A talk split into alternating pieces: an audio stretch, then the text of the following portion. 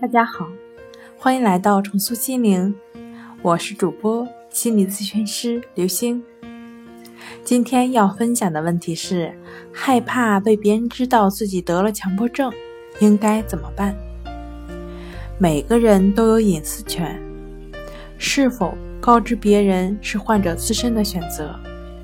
他人能否观察到跟患者自身平时的疾病表现？以及对方了解到的相关知识有关。